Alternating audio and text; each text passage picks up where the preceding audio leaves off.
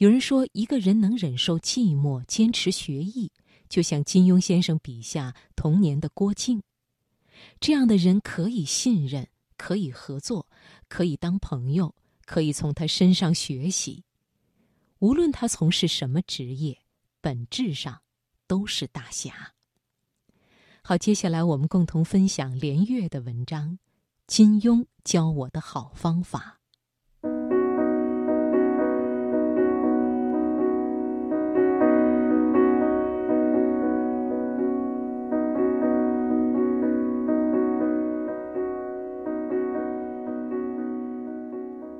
总有人问我，有什么书可以推荐给小朋友？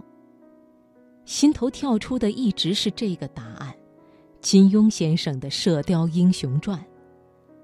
初中时读此书，身边的老师和家长都强烈反对，不过他们自己倒多数爱看，兴趣与快乐是诚实的。《射雕英雄传》是被低估的杰作。在武侠小说中很另类。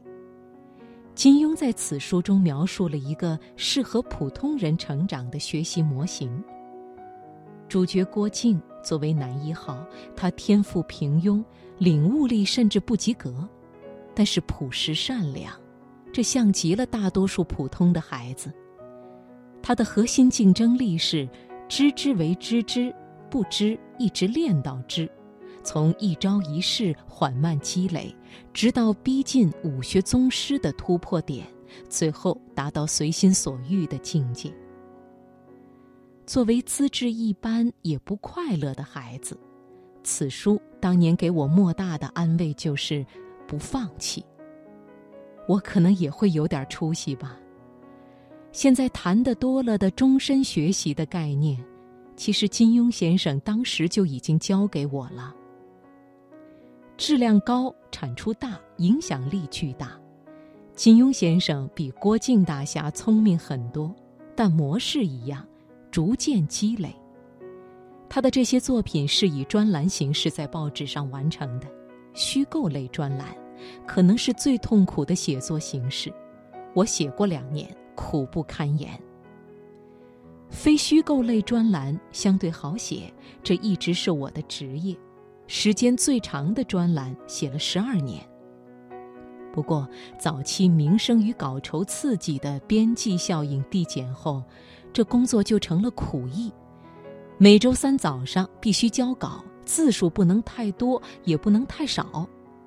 有几篇写作时的情景历历在目，有心情很低落时写的，有家人疾病时写的，有自己生病时写的。可这些不良情绪都不能传递给读者。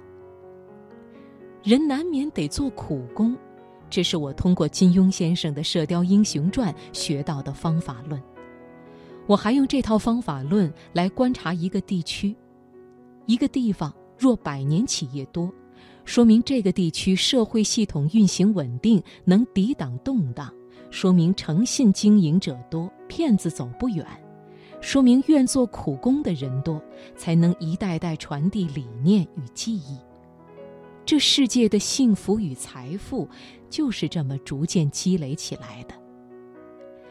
我还用苦工论观察人：一个人能忍受寂寞，坚持学艺，像童年时的郭靖；一个人能日复一日用自己的服务与产品赢得客户与尊重，他的自律。能力与品格便都得以体现。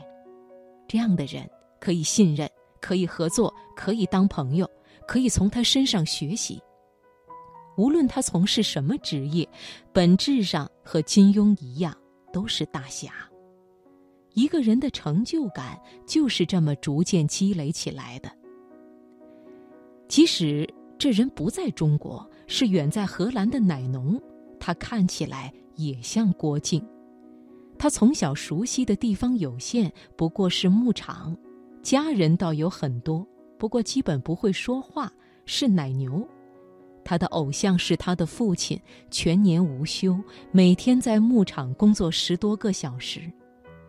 长大后，这位牧场新的男主人发现，有限的牧场藏着自然无尽的秘密，他将一一去发现。像父亲一样劳作，比想象的更辛苦。不过，有些深意只能通过这种劳作来显现。他的热情，他的快乐，他的成就感，源于他每天的工作。只有耐下性子，用心做事，才不会被自然辜负。